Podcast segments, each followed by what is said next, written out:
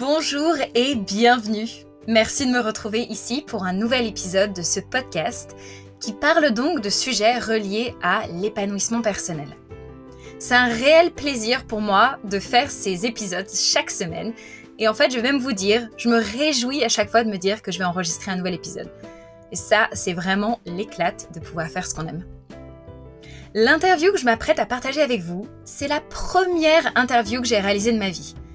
Et heureusement que je l'ai faite avec une personne que je connais bien, parce que vous allez voir qu'au début, on est tous les deux hyper nerveux. Donc vous allez entendre mon merveilleux rire nerveux. Et c'est vrai que pour ceux qui ont déjà fait du contenu digital, que ce soit vidéo ou audio, vous comprendrez sûrement que à partir du moment où on doit enregistrer quelque chose, donc tout d'un coup on presse play sur la caméra ou sur le micro, en gros, notre authenticité, elle s'envole tous les schémas de survie se mettent en place et on devient ces fausses personnalités under pressure. Donc bien sûr, et heureusement, vous verrez que la conversation se détend alors que le temps passe sur l'épisode. Avant de commencer cet épisode, j'ai une faveur à vous demander. À moins que vous ne soyez en train de conduire en écoutant ce podcast, ça m'aiderait beaucoup si vous pouviez me laisser 5 étoiles sur Apple Podcast et une revue écrite. Le but, c'est que ce podcast prenne de l'ampleur et que de plus en plus de personnes puissent écouter ce qu'on y raconte. Aujourd'hui, je partage avec vous l'interview d'une personne qui est très chère à mon cœur. C'est un homme qui, depuis que je le connais, ne cesse de m'inspirer. Il est papa, surfeur, amoureux de la nature. C'est un environnementaliste engagé, mais aussi un homme avec une hypersensibilité dingue qui lui vaut pour moi le titre d'artiste. Un artiste de l'âme, car il sait écouter avec beaucoup de bienveillance ses interlocuteurs, mais aussi un artiste de sa vie et surtout de son jardin. En effet, mon invité est jardinier de profession et il a créé une nouvelle entreprise qui s'appelle Du Jardin à l'assiette, dans lequel il aide les particuliers à réaliser un jardin potager en permaculture pour que plus de gens aient accès à une nourriture saine pour soi et pour sa famille. Il dit d'ailleurs que cultiver sa terre est un acte révolutionnaire. J'adore ça. Car lorsqu'on cultive sa terre, on reprend notre pouvoir personnel au lieu de le donner à des institutions souvent pas très bienveillantes.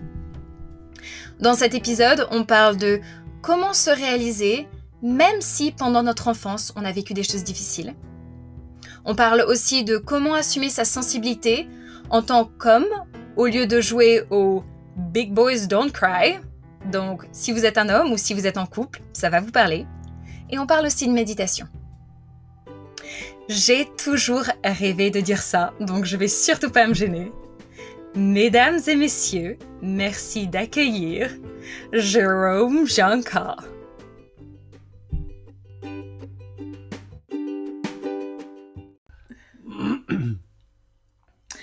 Coucou Jérôme. Coucou Anouk. Ça va? Ça va et toi? Très bien. Alors, Merci de prendre un moment aujourd'hui pour qu'on fasse une conversation. Ça me fait plaisir. Je me réjouis de voir ce qui va sortir de cet échange. Et hum, avant qu'on commence à rentrer vraiment dans le cœur du sujet, est-ce que tu peux déjà commencer par te présenter pour que les gens sachent qui tu es?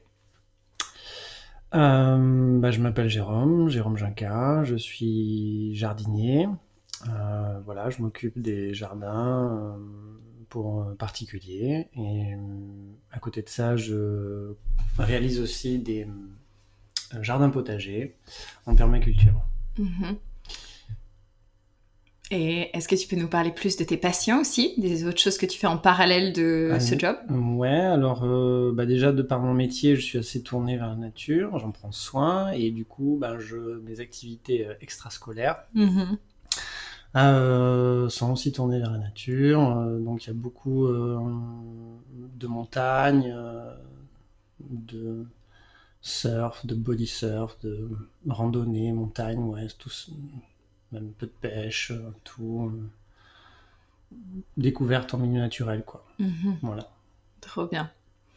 Et hum, on parlait euh, cet après-midi de, on, se disait, ok, quels sont trois mots qui me définissent moi, et puis après, quels sont trois mots qui te définissent toi. Et un des mots qui est apparu pour toi, c'est bienveillant. Oui. Et je pense que c'est vraiment une énergie qui te caractérise énormément. Merci. Euh, est-ce que tu peux, est-ce que tu peux expliquer comment est-ce que pour toi cette bienveillance, elle euh, elle se caractérise? Comment est-ce qu'elle s'est construite? Est-ce que tu as toujours été comme ça? Parce que tu es bienveillant, on le voit, de par toi, la façon dont tu vis, la façon dont tu prends soin de toi. Euh, tu es quelqu'un qui est respectueux de toi-même, dans le sens où tu as vraiment un lifestyle qui est sain. Bah, je, je sais, trouve. Je sais, je sais. Hmm. C'est pas toujours facile. non, mais quand même. Pour beaucoup de gens, tu es quelqu'un, je pense, qui est extrêmement sain d'ailleurs. Je sais pas si on te l'a déjà dit euh, ce genre de... tout le temps. Peut-être. Peut-être. Et, euh, et, aussi des autres, de la façon dont tu prends soin des, autres personnes, quelqu'un de très intentionné, et puis de la planète aussi. Donc, comment est-ce que pour toi cette bienveillance, elle s'est construite? Euh, bah Déjà, je pense peut-être vis-à-vis de moi. Déjà, le départ, ça a été moi. Peut-être prendre soin un peu de moi, de me comprendre. Mhm. Euh, j'allais dire de, ouais, de me comprendre, de, de m'apprivoiser entre guillemets. Et puis après, ben, c'est se tourner un peu vers les autres aussi, essayer de essayer de ouais, se tourner vers les autres, essayer de les comprendre, essayer aussi de se mettre à, leur place, pas forcément toujours montrer du doigt.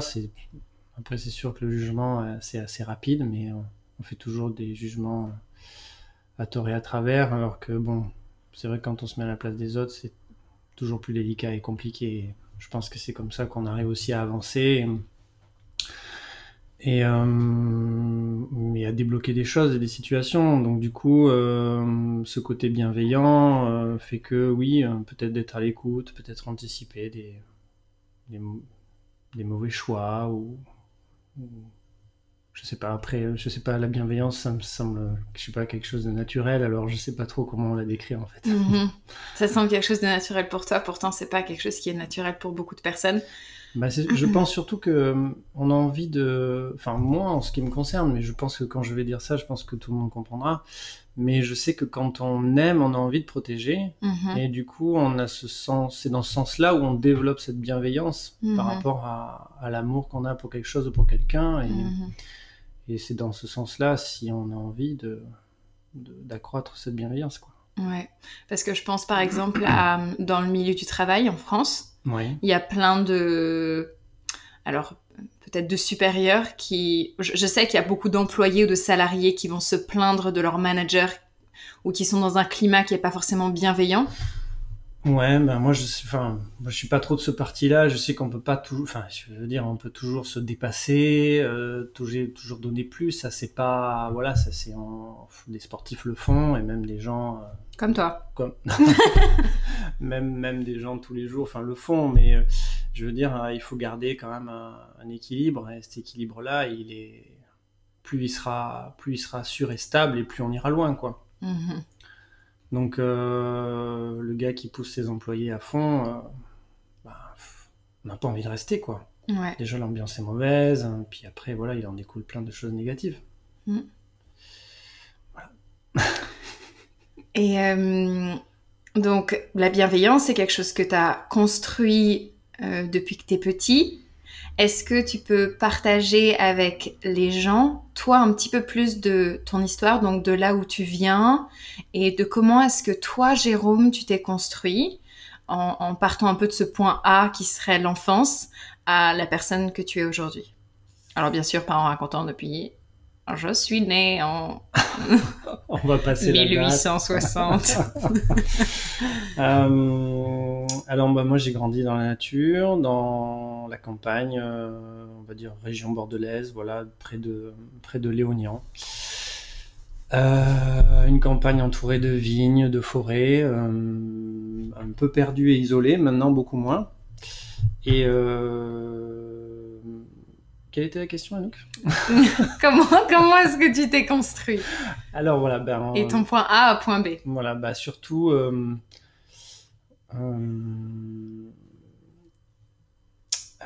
comment je pourrais dire? Surtout, ouais, je, moi, je vais pas trop rentrer dans les détails, hein, mm-hmm. mais surtout tourner, tourner vers la nature, observer la nature observer ce qui m'entourait, euh, que ce soit une fourmi, une fleur, des nuages qui passent, euh, le bruit du vent dans les, dans dans les arbres, les feuilles qui tombent. Euh, ouais, voilà, toutes sortes de, choses comme ça, beaucoup dans l'observation, énormément. L'observation, l'écoute, tout le temps, tout le temps, tout le temps. J'ai pas eu trop l'occasion de, me retrouver dans des cercles, même étant tout jeune Bon, bien sûr, euh, j'ai été à l'école, j'ai traîné dans les cours de récré comme tout le monde, mais euh, j'avais pas forcément de, groupe de copains. Euh, on avait plutôt à la maison une vie un peu, un peu fermée entre guillemets, quoi. Voilà. Et qu'est-ce qui a fait, tu crois, que tu es sorti de ce cercle fermé ben, j'ai, Je pense que j'ai été curieux de voir ce qui se passait ailleurs. Mm-hmm. Et puis euh, curieux, puis je pense que naturellement, je pense que c'est la nature qui m'a amené à, cette découverte. Euh, comme je suis intéressé par la nature, j'ai voulu aller voir comment elle était ailleurs, quoi. Voilà. Du coup, ben, je... on fait des découvertes, on fait des rencontres, on, mm-hmm. discute, quoi. Mm-hmm. Et euh, pour moi, tu es quelqu'un d'extrêmement inspirant de la manière dont tu t'es construit depuis que tu es petit. C'est quelque chose que je t'ai toujours répété et que je continue à prôner. Euh, et je sais qu'il y a des gens qui, de temps en temps, pourraient avoir tendance à se dire puisque moi, mon enfance, elle a été comme ça, maintenant ça justifie un peu le fait que je sois bloquée dans ma vie. Euh, toi, en venant de peut-être euh, euh, une enfance où, comme tu as dit, c'était peut-être un peu un cercle fermé, où il n'y avait pas beaucoup d'accès à, aux jeux ou à, ce genre de choses, comment est-ce que tu pourrais répondre à des personnes qui se sentent bloquées par leur enfance? Bah, Je pense que hum, Parce que maintenant, tu es quelqu'un d'extrêmement épanoui. Bon, bah j'essaie un petit peu. Mais euh, bon, c'est jamais. C'est toujours un... Un, chemin. un sujet délicat et c'est jamais facile de se dire ça y est, je suis épanoui, l'histoire est réglée quoi. Bien sûr. Mais euh, mm. je pense qu'il faut avoir peut-être le sens critique des choses, euh, dans, dans la critique, je veux dire constructive. Mm-hmm. Bien sûr, euh, si quelqu'un vit dans une situation euh, ou grandit dans une situation délicate, euh, c'est toujours facile, je pense, je pense, au premier abord, en tant qu'enfant, de peut-être de rejeter la faute sur sur les parents, sur la famille dans laquelle ils ont évolué, que peut-être que ça les correspondait pas, peut-être qu'ils en ont bavé, tout ça. peut-être que oui, je sais pas, peut-être qu'il y avait des parents violents, peut-être euh, peut-être que à ça on pouvait ajouter l'alcool ou, peut-être de la drogue, je sais pas, enfin quelles que soient des choses négatives quoi. Et euh, je pense que naturellement, euh, enfin je sais pas, je pense pour moi en tout cas naturellement, j'ai eu, j'aurais pas eu envie, ou je n'ai pas eu envie de rester dans dans une situation comme ça. Donc, euh, j'ai eu juste envie de voir euh, et de me sortir et de pas reproduire peut-être ce, que, ce que moi j'ai pu vivre. Euh, de me dire il y a peut-être une autre une autre réalité peut-être une autre une autre issue peut-être peut-être on sait pas. Je voilà. Ouais J'adore parce que hum, c'est pas euh, déjà c'est un choix que on dirait que tu as fait et puis aussi c'est tu t'es posé cette question peut-être qu'il y a autre chose. Et donc, tu as ouvert un, peu une possibilité à une autre façon d'être, une autre façon de faire. Et je pense que d'ouvrir cette, cette je, je pense même plus que c'était plus qu'un choix. Je pense que c'était, enfin moi en ce qui me concerne en tout cas, je pense que c'était plus une histoire de survie en fait. Voilà. C'était ouais, je pense que c'est plutôt ça. Mm-hmm. Besoin de ouais, de s'échapper de, de là où on est pour aller ailleurs quoi. Ouais. Voilà. Super. Euh, moi, j'ai grandi dans une famille euh, un peu, entre guillemets, parfaite, avec des parents très bienveillants, euh, une situation familiale vraiment très confortable. Et je sais que, du coup, c'est difficile aussi pour moi de dire, vous avez le choix, vous avez le choix de reproduire ça, vous avez le choix d'être libre tu vois, quand je, parle à certaines personnes. Oui, je pense qu'on a toujours le choix. Après, c'est vrai que est-ce qu'on a le courage de ou, la, les moyens de, de se lancer dans autre chose? Ça, c'est c'est pas facile, hein, de se sortir d'un état dans lequel on a peut-être grandi, euh, dans lequel on a évolué, dans lequel on nous a toujours euh, laissé. Euh. Ouais, je pense qu'il faut un peu, enfin, oui, du courage. Il faut, faut croire en soi, je pense, beaucoup. Faut, faut, faut pas se dire, c'est peut-être pas, ouais, peut-être qu'on, euh, que si en étant enfant, on a entendu les adultes euh, nous dire ah ben t'es un bon à rien ou ce genre de truc, bon ben c'est peut-être pas parce que c'est un adulte qui nous l'a dit qu'il faut le croire quoi. Hmm. Voilà, c'est des choses. Euh, je pense que c'est bien d'avoir un peu ouais, sa propre version, quoi. C'est génial. Et cette version, on peut la... Bah, elle, est, elle est modulable au, au, fil du temps qu'on grandit, quoi, c'est sûr. Et puis après, en grandissant, en devenant adulte, on comprend des choses, quoi. Mm. C'est sûr. Enfin, je pense. Et euh, toi, tu es papa? Ouais. Et du coup, est-ce que le fait d'être dans ce nouveau rôle aussi, euh, tu comprends à quel point on peut être dur avec nos parents? Parce que, par exemple, c'est vrai que, tu vois, on peut dire, ah, ma mère me comprend jamais de toute façon. Et donc, vraiment être euh, très exigeant de nos parents, au lieu de nous dire, ok, ils ont fait quelque chose de merveilleux, ils ont vraiment donné tout ce qu'ils peuvent.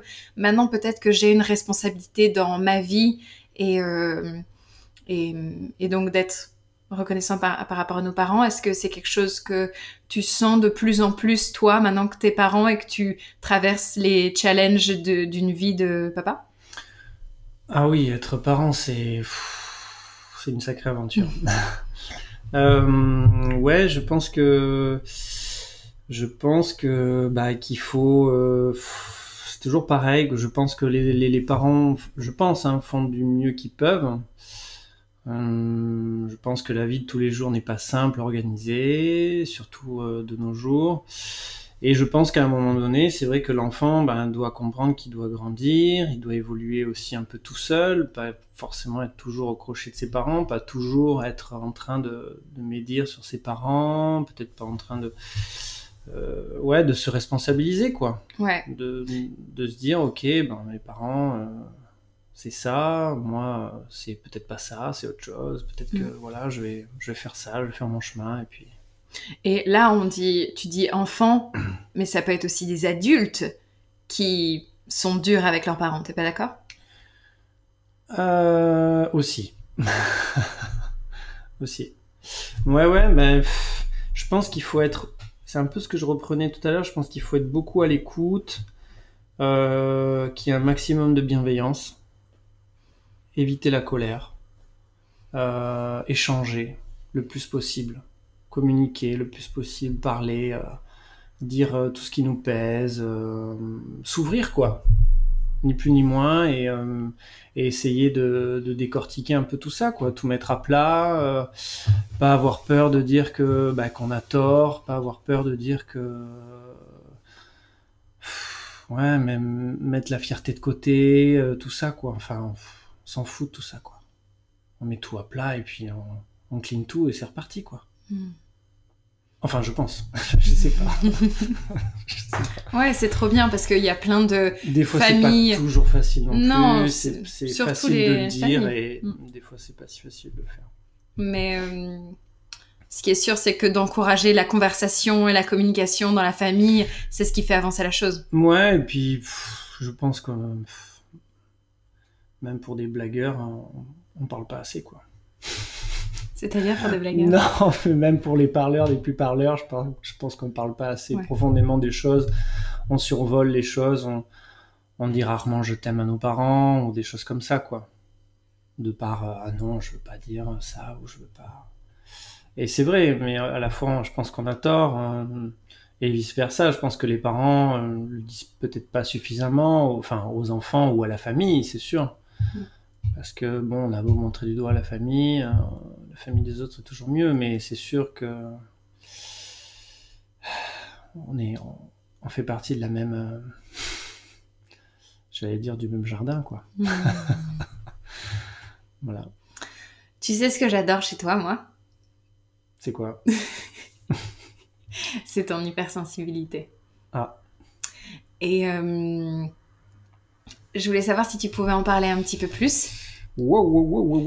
Parce que il y a plein, je sais qu'il y a plein de femmes, euh, que ce soit des copines à moi, que ce soit des clientes, que ce soit juste des femmes que je rencontre, qui souffrent du fait que leur homme euh, ne soit pas assez euh, sensible, ou du moins connecté avec leur sensibilité, qui serait peut-être plus leur part de féminité, donc qui n'arrivent pas à écouter leurs émotions, qui ouais, qui sont peut-être pas assez dans cette écoute de l'autre. Et puis, euh, et puis, je pense que, alors je sais pas ce que t'en penses, mais moi je pense qu'on est, on a tous un niveau d'hypersensibilité. Et puis après, il y a des hypersensibles qui sont déclarés, et en a d'autres qui cachent leur hypersensibilité. Tu vois ce que je veux dire? Ouais, ouais, je vois, je vois. Et toi, t'es vraiment dans la catégorie hypersensibilité déclarée, dans le sens où. Euh... Je vais me mettre à pleurer. Facilement, c'est vrai. Ah bon? Ouais. Ah d'accord. Et je trouve ça tellement inspirant pour les autres hommes qui peuvent avoir tendance à un peu euh, être dans ce schéma de dire euh, big boys don't cry. Tu sais, les, les grands garçons ça pleure pas. Ouais, mais je, oui, bah, c'est sûr, ça a toujours, euh, ça fait partie de l'éducation des garçons, ça c'est. et toi, qu'est-ce que t'en penses Et moi, j'ai, moi, j'ai grandi comme ça. Ah oui? J'étais, j'étais j'étais, j'allais dire, formaté comme ça. C'est, tu serres les dents et, ça file, quoi. Mhm. Mais euh, alors qu'est-ce qui a fait T'as envie de dire ok, mais je suis pas que ça non plus, quoi. Voilà, on a, on a nos forces et nos faiblesses. On peut pas toujours serrer les dents, quoi. On peut pas toujours avancer, on peut pas toujours faire les durs, quoi. C'est pas. Enfin, je veux dire, c'est comme je parlais de l'histoire d'équilibre. Il faut, faut qu'à un moment donné, ça lâche un peu, quoi. Juste, juste s'ouvrir, juste sortir un peu cette, euh, cette carapace qu'on a ou cette barrière qu'on met devant ou qu'on veut faire croire ou qu'on veut faire croire ou, qu'on se fait croire, on se croit, peut-être qu'on se ment à nous-mêmes aussi de se dire en fait on est un dur et en fait on l'est pas et pourquoi pas s'ouvrir tout simplement quoi et partager vraiment qui on est. C'est pas, en fait c'est pas très compliqué mais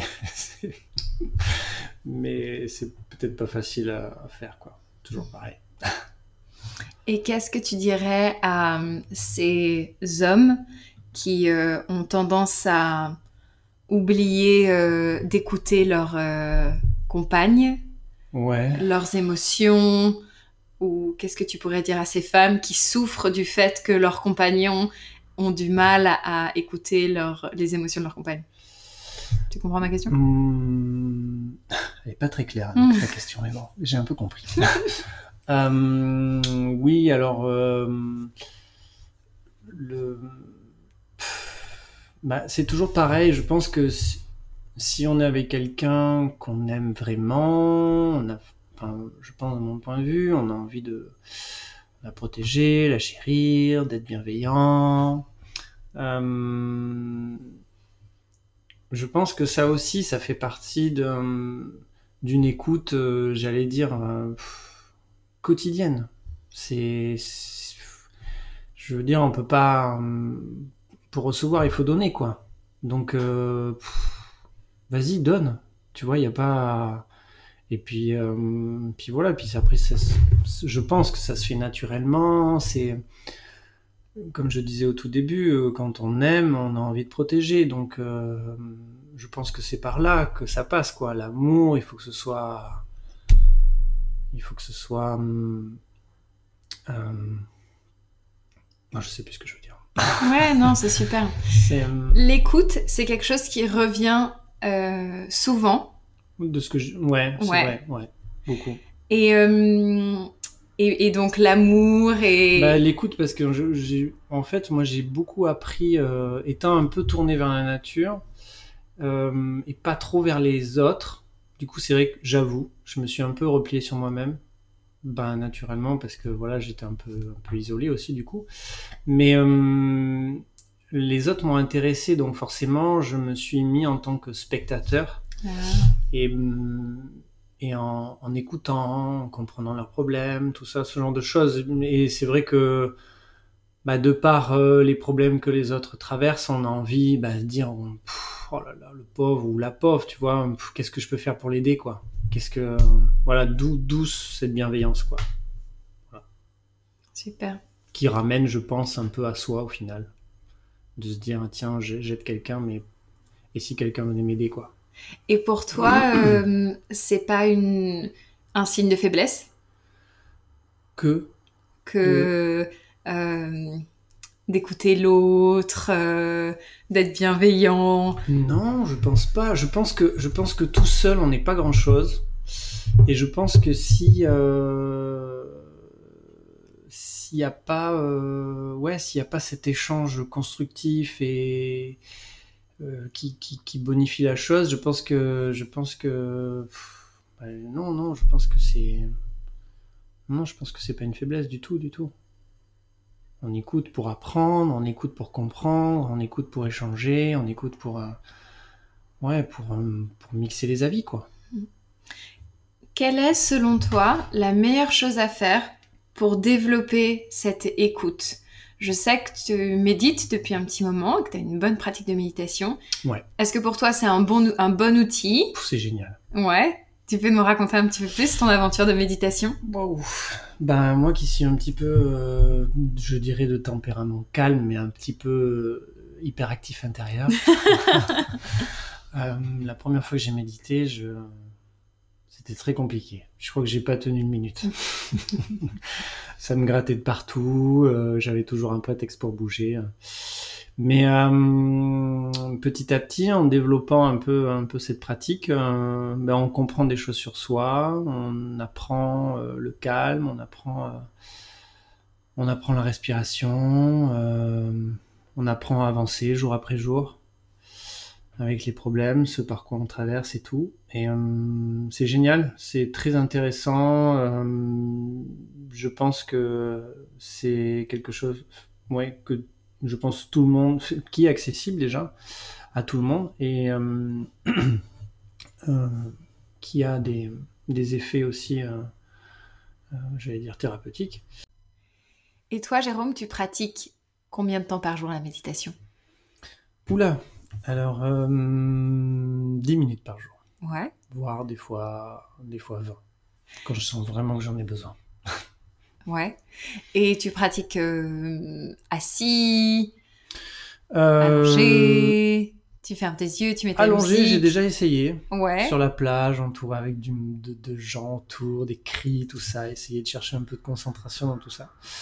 Euh, c'est plus compliqué, non C'est pas facile. Ouais. c'est pas facile. Mais sinon, la plupart du temps, euh, je suis, je suis assis.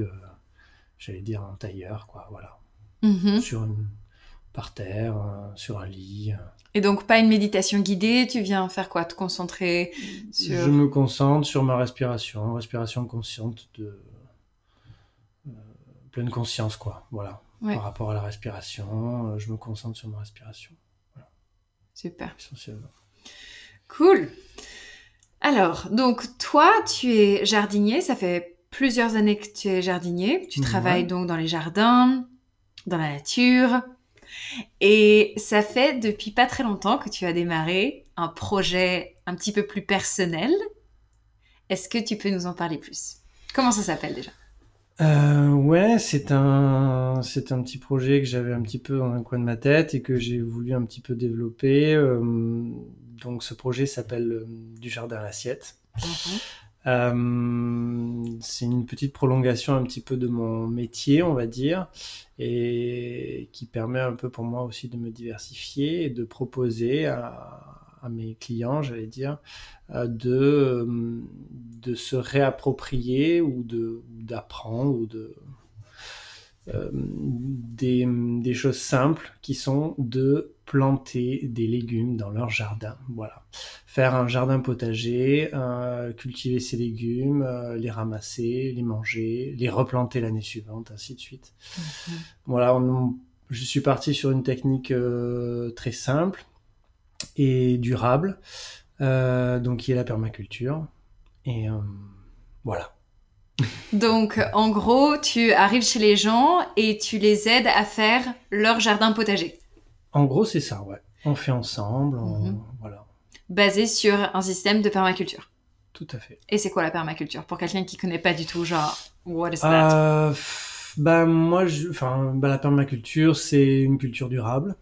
Ouais, c'est important pour toi, ça? Ouais, ouais, ouais, parce que bah je vraiment le, challenge un peu c'est faire avec pas grand chose qu'on a autour faire un truc euh, improbable quoi. Voilà. Notamment euh, bah, quand je vais chez, chez des clients c'est de revaloriser tous les déchets qu'ils peuvent avoir euh, je vais dire déchets de que ce soit des déchets de cuisine ou des déchets de taille donc on, on, utilise tout, tout ce qui est à portée de main et tout ce qui peut être euh, tout ce qui peut bonifier et tout ce qui peut euh, améliorer la, la, structure du sol. Quoi. Voilà. Trop bien. Et ça fait combien de temps que tu fais ça? Euh, ben moi, ça fait un petit moment que je pratique pour moi. Ça fait plusieurs années que je pratique pour moi. Mais ça fait une année, une année, un peu plus, je sais plus, une année. Non, une année que je propose à mes clients cette prestation. Voilà. Mmh, super. Et pour ceux qui ne savent pas, je me permets de faire une petite euh, note ici. Le jardin potager de Jérôme, c'est genre une abondance, des tomates comme vous ne les avez jamais vues, du chou kale, c'est des arbres. Euh, ouais, vraiment une richesse dans ton jardin potager qui est trop agréable. Même je trouve, quand on arrive dans ton jardin potager, déjà on se sent bien. Et euh, et t'aimes bien en faire profiter ton fils. T'aimes bien. Euh, je sais que tu m'as déjà dit que quand t'arrivais chez les gens, euh, enfin tes clients pour euh, du jardin à l'assiette, que tu t'assurais que les enfants soient là pour partager aussi à la création du jardin potager, parce que pour toi, et je, sais que tu t'aimes bien utiliser ce mot, c'est fédérateur, le fait d'être dans le jardin potager. C'est ça hein? Oui, c'est vrai. Donc c'est important pour toi toutes ces choses-là. Tout à fait. Hmm. Et comment est-ce que les gens ils peuvent te joindre si eux aussi ils aimeraient leur jardin potager. Déjà, est-ce qu'il faut, est-ce qu'il faut un jardin dans ton concept pour le moment, ou est-ce que c'est quelque chose que tu peux faire aussi en appartement? En appartement, c'est pas trop possible. Enfin, ça pourrait être possible, mais on va dire que c'est pas possible parce que ça mhm. reste quand même un peu compliqué. Euh, mais après, avec un petit bout de terre, euh, quel qu'il soit, euh, le but c'est de réaméliorer justement cette cette structure et cette texture du sol. Donc du coup d'enrichir le sol. Donc, euh, bah, si on a un petit bout, euh, un petit bout de terre, c'est parti, quoi. Voilà. Pas forcément un grand. On n'est pas parti sur des hectares. Et, euh, et, du coup, les gens peuvent te joindre comment si eux aussi ils avaient envie de, de se lancer dans cette aventure? Ben, éventuellement sur Instagram, à Jérôme Junca, vous pouvez tout à fait me laisser un message et ça, je me ferai un plaisir d'y répondre. Cool. Il y a un autre truc aussi euh, que j'aime beaucoup dans ta perception de la vie et l'importance d'avoir un jardin potager, c'est que hum, je pense pour beaucoup de gens qui écoutent ce podcast, c'est des gens qui ont envie de prendre soin d'eux, de bien se nourrir, eux et leur famille.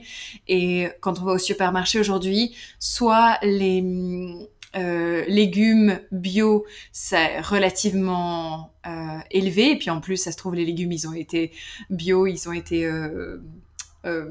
fait en, Chine. Donc, bon, il y a un peu une incohérence ici. Et puis, des choses qui sont pas bio, c'est souvent avec plein de pesticides. Donc, euh, c'est, c'est vraiment, c'est pas bon pour l'organisme. Euh, et toi, tu dis que de faire pousser ces légumes, c'est un acte révolutionnaire. Ça, j'adore. Est-ce que tu peux nous en parler un petit peu plus? Ouais, bah c'est, je pense que c'est une manière toute simple d'être un petit peu à contre-courant de, de ce qu'on peut nous proposer aujourd'hui, quoi. Je pense que c'est accessible à tout le monde, et puis même pour celui qui n'a pas de jardin, il y a forcément un voisin ou un ami ou quelqu'un de la famille qui veut bien prêter euh, et profiter aussi de cette culture, et pourquoi pas, voilà, mutualiser un peu ce, cette récolte, ce, ce partage, cette connexion, quoi. Voilà, c'est ouais, pour moi c'est une, une manière simple de de lutter, j'allais dire contre un système, contre un système, ouais, et puis d'être un petit peu à contre-courant de, manière euh, pacifiste. Hmm, trop bien. Est-ce que j'ai quelques petites questions avant qu'on finisse? Euh, C'est des questions courtes, donc c'est pas euh, si tu arrives si tu arrives à répondre de manière courte à ces à ces questions. Quelle est la meilleure chose qu'on puisse faire pour améliorer sa relation à soi? Euh, Prendre soin de soi. Quelle est la meilleure chose qu'on puisse faire pour améliorer nos relations, quelles qu'elles soient euh, S'écouter les uns les autres et se comprendre éventuellement si c'est possible. Quelle est la meilleure chose à faire, qu'on puisse faire pour prendre soin de la planète? Appeler du jardin à l'assiette. Euh, la protéger. Mm-hmm. Quelle était la question? Ouais, pour prendre soin de la planète, la protéger. Euh, que faut-il faire pour? Non, j'ai pas compris. Quelle est la meilleure chose à faire pour ah. prendre soin de la planète? Euh... Oui, il y a beaucoup de choses là. On va rester avec la protégée. On va rester avec la protégée. Ça englobe plein de choses. Oui. Ah.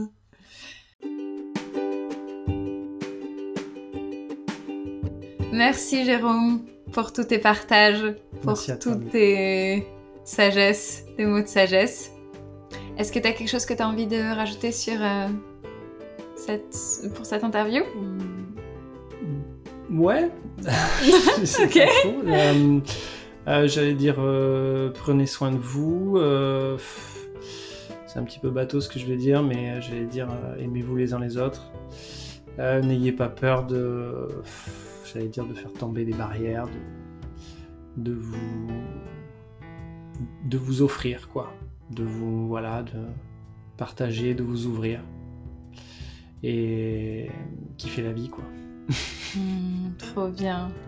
Merci beaucoup d'avoir pris le temps de répondre à mes questions, d'avoir partagé tout ça. Et puis, euh, si vous avez envie de retrouver plus euh, de ce que Jérôme fait, de son partage sur la vie, euh, donc il est sur Instagram, c'est Jérôme Jinka. Il a aussi une page Facebook que vous pouvez trouver sous le nom de Du Jardin à l'assiette. Mais comme il y en a pas mal, il faut vous assurer que ce soit bien Du Jardin à l'assiette euh, un peu Bordeaux.